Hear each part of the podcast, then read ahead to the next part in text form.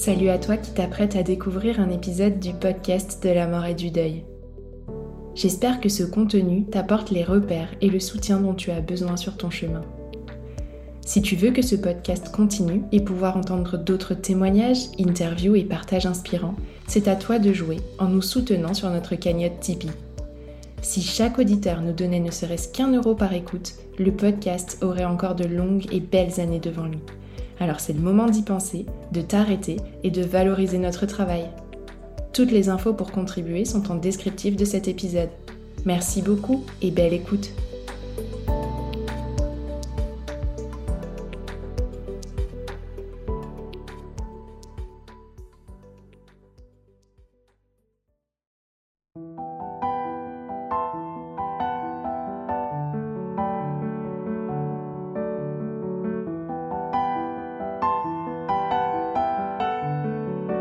Bonjour à toutes et tous et bienvenue sur le podcast de la mort et du deuil, le podcast qui offre une bulle de réconfort à tous les endeuillés. Je suis Tiffany, accompagnante professionnelle du deuil et je réalise ces épisodes aux côtés d'Elsa, ingénieure du son. Avant de commencer, je te rappelle que tu peux laisser 5 étoiles au podcast sur ta plateforme d'écoute préférée par ce geste, tu lui permettras d'être mieux mis en avant et c'est ainsi que d'autres pourront le découvrir à leur tour. Pour cette nouvelle série, c'est avec beaucoup d'humilité que j'ai pu tendre mon micro à celles et ceux que l'on entend trop peu. En partenariat avec la plateforme VIP, association iséroise dédiée aux questions de vieillissement, de fin de vie, de mort et de deuil des personnes en situation de précarité, je suis allée à la rencontre de celles et ceux qui ont traversé et traversent encore pour certains des périodes d'incertitude, de difficulté, de vulnérabilité aussi, pour recueillir leurs paroles. Alors en même temps que tes oreilles, je t'invite à ouvrir grand ton cœur.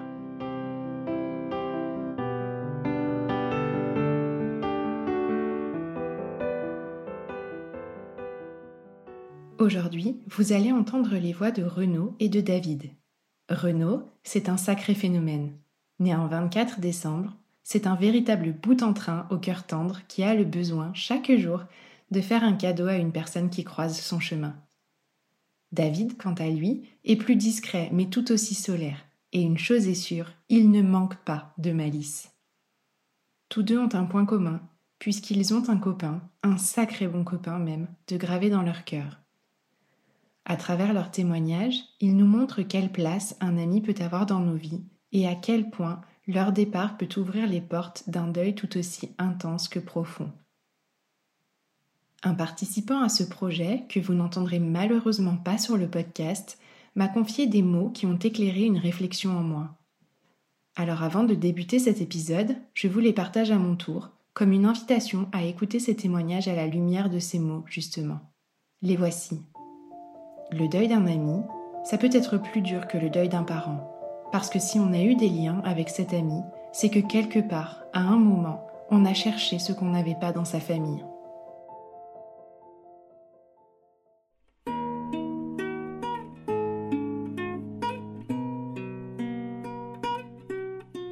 Je viens parler de mon copain. Il aimait bien rigoler. Et vu que moi aussi j'aimais bien rigoler, plaisanter et tout, ben on était ensemble presque tous les jours quand il était sur Grenoble. Richard, c'était un sacré personnage. Un compère euh, qui a été mon colocataire aussi pendant de nombreuses années. Il était originaire de Draveil, lui, dans l'Essonne, à la base. Mais c'était un, comme moi, quelqu'un qui aime bien bouger. Euh, voyageur de l'espace. Il était toujours très jovial et bienveillant, attentif aux gens, rigolard au possible, toujours super sympa, gentil, un vrai clown aussi. Et un bon vivant, un sacré bon vivant. Et bon, on a fait des petits coups ensemble, mais c'était pas trop méchant, tu vois. Des petits tours de magie, comme on savait faire, comme toujours. Les autres, ils étaient. Comment vous avez fait? Ah, c'est pas nous. On était comme ça. J'arrivais pas à être complice avec euh, les, les autres qui sont dans les, sauce. Parce que c'est pas possible avec, avec eux. Même lui, il les aimait pas trop, en fait. Avec moi, on pouvait parler de tout. Je l'aimais bien. Mais tu demandes aux autres là-bas, euh, aux autres, euh, est-ce que vous aimez bien Abderrahman Ils vont dire c'était comme ils nous disaient à chaque fois, il y a les voleurs qui viennent. Et les voleurs, c'était moi et lui. Tu vois, on prenait rien du tout. Hein. Ben, ils nous accusaient toujours, 24 heures sur 24. Et nous, on rigolait avec eux, tu vois. voilà. Il avait un parcours auparavant euh, déjà assez délicat. Euh, je sais plus comment ça s'appelle, à côté de Beaubourg, à Paris. Le Marais. Le Marais, ouais. Bon, c'était son, son secteur d'activité. Il vendait les vêtements. Euh. Puis, ben,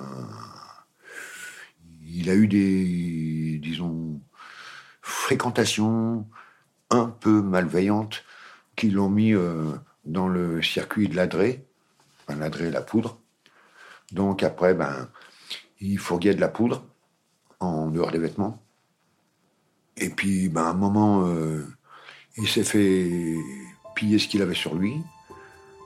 Et du coup, les autres, les fournisseurs, ben, ça leur a pas trop plu.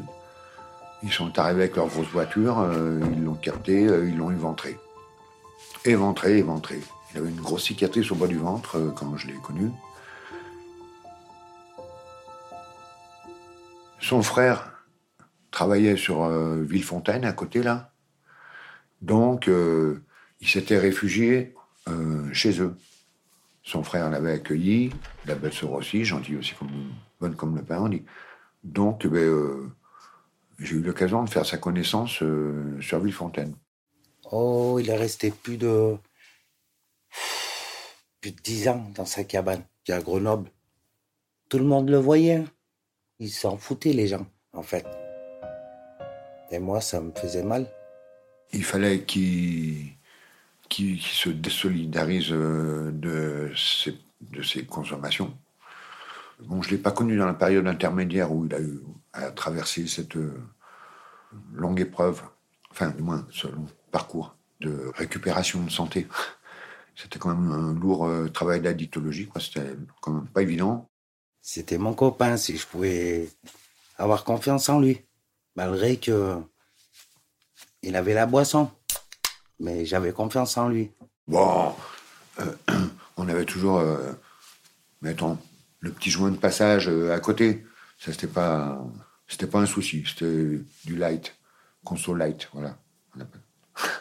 Bon, on fumait beaucoup de shit. Toi, on fumait beaucoup de shit. Et ce jour-là, on n'avait rien. Pas un joint. Et qu'est-ce que mon collègue, je sais pas, il, dans sa tête, il y avait des fléchettes. Il me dit, David, viens jouer aux fléchettes. Et moi, je dis, oh, tes fléchettes. Je dis, c'est bon. Il me dit, David, va jouer aux fléchettes. Je dis non, laisse tomber. Il me parle dans l'oreille, je dis c'est pas possible. Je dis j'adore les fléchettes. Je prends les fléchettes, je joue, c'est le moment d'aller chercher les fléchettes. Je regarde derrière, mon Seigneur, il y avait voilà le morceau de shit. On l'a pris. Au lieu de partir loin, non, on s'est mis à côté des fléchettes et on fumait. Sûrement que le type, il nous regardait, que c'était à lui, mais il fallait pas nous brancher. Alors moi, j'aimais bien. Et il venait avec moi aussi quand je faisais du sport. Moi, j'étais sur la barre de fixe et je faisais mon sport et lui, il fumait ses pétards. et euh, longtemps, il restait avec moi. Juste en bas, vers Croix-Paquet, il y avait un squat, une usine désaffectée. Il y avait de nombreuses personnes euh, qui, qui, vivaient là, qui s'entraidaient. Euh. il y avait toute une équipe euh, qui faisait la bouffe végétarienne, qui faisait toutes les fins de marché, tout ça. Bon, nous, on n'était pas trop végétariens plus que ça, quoi. Mais l'important, c'était que tout le monde mange à sa faim. Donc, on allait récupérer pour emmener dans le squat là-bas en bas. Il n'y avait pas de jugement sur ceux qui avaient leurs addictions quelconques. On était beaucoup aussi en festivalier. On, travaillait aussi tous les deux, hein, mais en, en rigolade, en bénévole, euh, sur le festival de Saint-Amand-Roche-Savine, ça c'est en Auvergne, vers Ambert, par là-bas. Et ben, c'est bien, on a fait plein de connaissances. nous, on était plutôt ambiance forain, tu vois. Et, voyageurs, forains, festivaliers. Toutes les opportunités sont bonnes à attraper pour faire la fête. Et la partager, surtout. On est parti en vacances avec lui. On a beaucoup rigolé. On était deux phénomènes avec lui. Vous savez quoi? Il y a un moment, on faisait du théâtre. Et dans ce théâtre-là, on faisait tout. C'est que le, matin, on se voyait dans les comment s'appelle dans les assos pour boire le café. Et il mettait sa main comme ça. Et moi, je savais très bien ce qu'il fallait faire. Et ben, il mettait sa main comme ça. Il me disait, David, vas-y, il n'y a pas de souci. Moi, j'arrivais comme ça. Il mettait sa main comme ça, comme ça. Et moi, j'arrivais, j'y mettais, t'as vu, une claque comme ça. Mais c'était tellement fort que les autres, ils croyaient vraiment que je l'avais défoncé. Et après, on disait, oh, c'est du théâtre, arrêtez, hein. on met la main comme ça. On se régalait. Il avait beaucoup de succès. Euh, a nombreux courtisanes euh, qui le couraient après. C'était toujours agréable, bon rigolard, c'est toujours agréable d'être bien entouré, euh, sentimentalement parlant, quoi. Mais bon, c'était pas son, c'était pas sa préoccupation. Il est parti à Cam. Il était rejoindre son fils. C'est là-bas qu'il a eu sa maison. Et voilà. Messenger. On appuie sur le bouton et hop, et je le voyais comme ça. Ah comme ils font les jeunes là.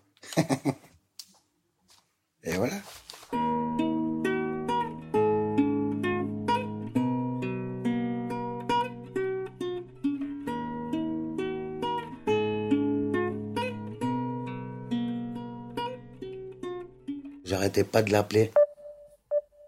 Et je comprenais pas, il me répondait pas. J'ai dit, oula, il y a quelque chose là. Lui qui était vraiment pas un coureur, ben, dans les squats en bas de la Croix-Rousse, euh, il a fait connaissance avec une personne que j'ai pas connue elle, qu'il a bien séduit. Donc il s'est, il s'est généreusement laissé aller, offert euh, et enchanté. Sauf qu'après, ben, la personne, euh, elle l'a recontacté du style un jour et demi après pour lui dire Ah ben, je t'ai bien niqué, je l'ai achevé. Voilà. Cadeau.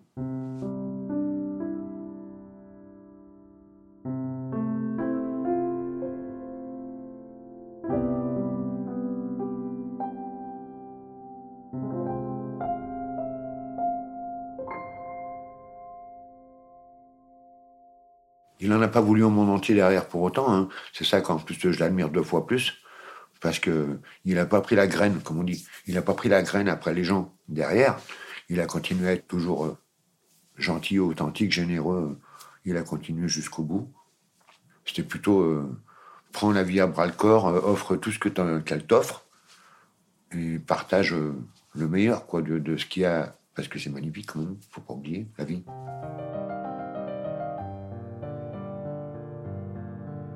Je l'ai vu dépérir, et puis il y a les périodes où je ne pouvais plus le voir parce que il était enfin, exilé en, cure euh, spéciale, en, en tentative de récupération. Je ne l'ai pas vu complètement déchiqueté, je veux dire déchiqueté sur le plan physique. Mais bon, après, il était pris en charge par tout le système hospitalier. Euh, je l'ai plus trop revu, quoi. J'avais des nouvelles par intermédiaire, par téléphone c'était pas quelqu'un, euh, c'était pas un gémissant quoi de nature. C'était pas un gémissant. Il en avait vu, moi aussi, déverser des pas mûrs côté santé. Puis voilà, comme j'étais pas un membre officiel de la famille, euh, c'était moins évident. Avec son frère, lui, bon ben, il avait accès. Euh, et puis, euh, mais il n'est pas trop bien parlé parce que en même temps, même aussi, il avait le cœur serré quand il sortait de, ses rencontres, euh, c'est pas le sujet sur lequel il avait envie de trop s'étendre, quoi. Il avait mal autant que lui. Hein. Donc voilà. C'est après quand j'ai vu son, comment s'appelle, le Facebook, et c'est là que j'ai vu. Moi, je sais pas lire. Hein. C'est on me l'a dit, hein. Parce que moi, je le voyais comme ça. Pour moi, il, était à l'hôpital. Et ben non, en dessous, c'était marqué et il n'est pas à l'hôpital.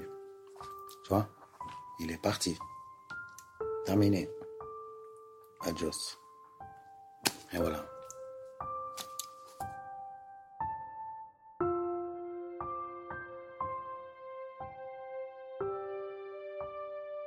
Ça m'a fait mal.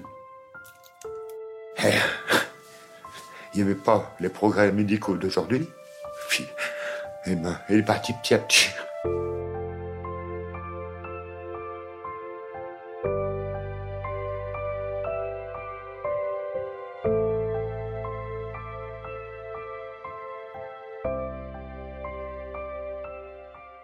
Ces gens qui l'ont trouvé, toi, ils auraient dû mettre la dette, le nanana, il est décédé. Là, ils ont rien mis. Ils ont mis juste, c'est bon, il est parti. T'as vu?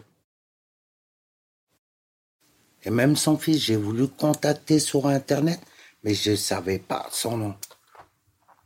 Je savais qu'il s'appelait euh, son nom de famille, mais après son prénom, je ne savais plus. Autrement, j'aurais parlé. Il m'aurait dit, lui. Et voilà. Voilà. Lui, ça faisait des années qu'il vivait en bon célibataire. euh, et, pas coureur, c'est les personnes qui le couraient après. Puis ça ne le préoccupait pas plus que ça. C'est un bon vivant, convivial, euh, un- comme un frère, même avec les filles, euh, c'est comme un frère.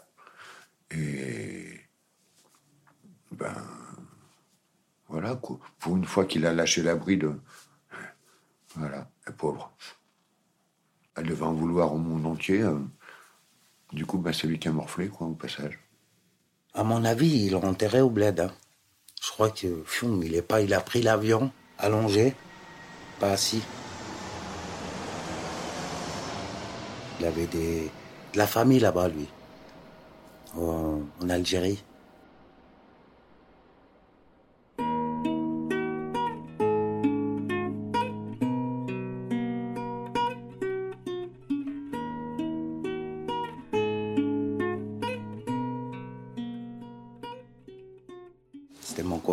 Le jour qu'il est parti, euh, ça m'a fait mal au cœur. Parce que je me suis dit, sur qui je vais avoir confiance maintenant? Curieusement, je dirais, euh, j'ai pas, j'ai pas ressenti de vide. Parce que bon, je connaissais le parcours, non. Ben, c'était un, voilà, c'était un frère au ciel, quoi. Il était toujours présent. Je suis tout seul. Je peux plus faire confiance euh, comme je faisais confiance en lui. Euh, terminé.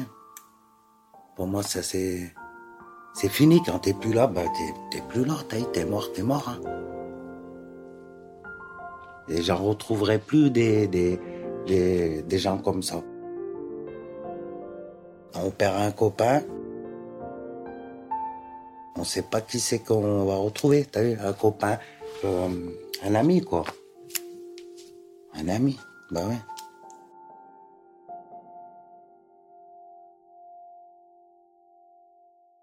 Je pense à lui souvent.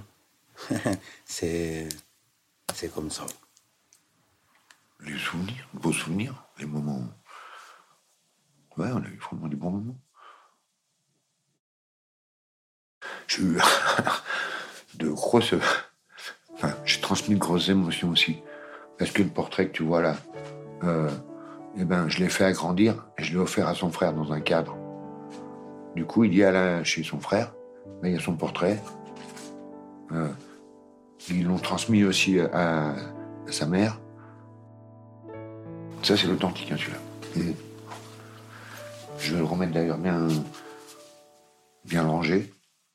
Souvent, euh, quand il était là,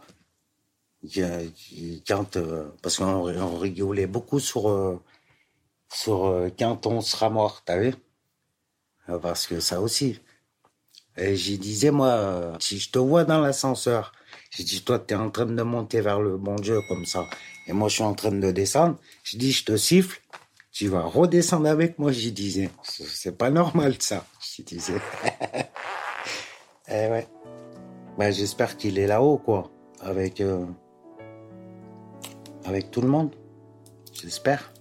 Parce qu'ils nous font croire quelque chose, mais en fin de compte, on ne sait pas trop. On ne sait pas. On était deux citoyens du monde. D'un monde, justement, qu'on souhaite meilleur. C'était comme une mission.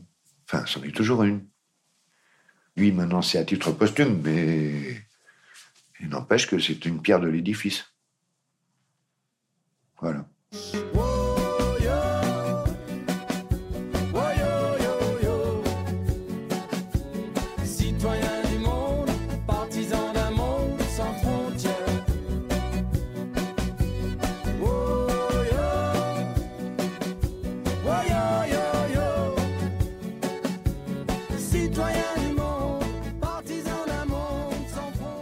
J'allais souvent au McDonald's. On a la Wi-Fi. je me connectais. Et maintenant, je peux plus me connecter. J'ai beau l'appeler, il répond plus. Hmm.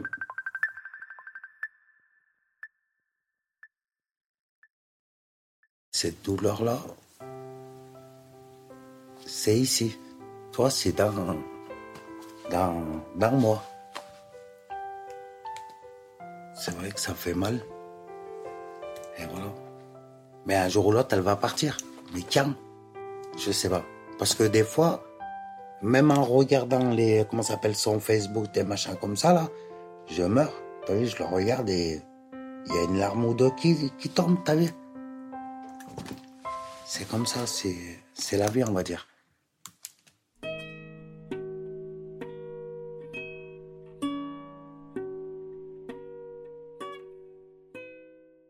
Ce témoignage, c'est aussi l'occasion pour David et Renaud de vous passer un message, à vous qui traversez aussi le deuil. Un message différent pour chacun d'eux, mais qui saura, j'en suis persuadée, résonner en votre cœur. C'est vrai que ça fait mal, que tu perds un copain, que tu perds un parent. Tu vois, c'est, une douleur que tu vas, elle va rester pendant un moment, mais après cette douleur-là, elle va partir.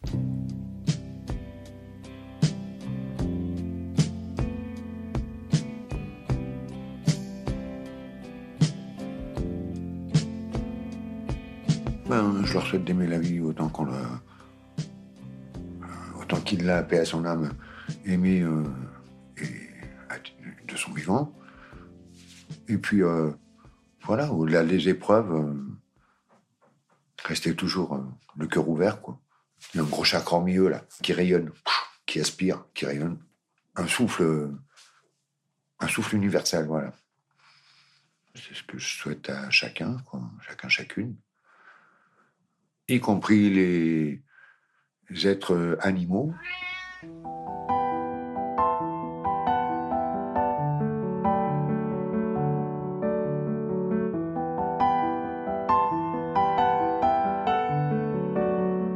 Je tiens à remercier du fond du cœur Isa, Nat, Messaouda, Eric, David, Renaud, Richard, Pierre et Chantal pour leur authenticité et leur confiance dans leur participation à ce projet, sans oublier Clémentine et bien sûr Charlotte pour le soutien, l'organisation et leur enthousiasme à toute épreuve.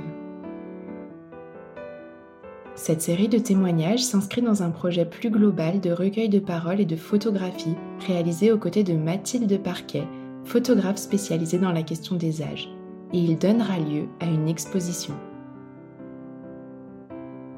Si cet épisode t'a plu, n'oublie pas de le dire avec des étoiles et en laissant un commentaire sur ta plateforme d'écoute préférée. C'est comme ça que le podcast s'envolera vers d'autres oreilles.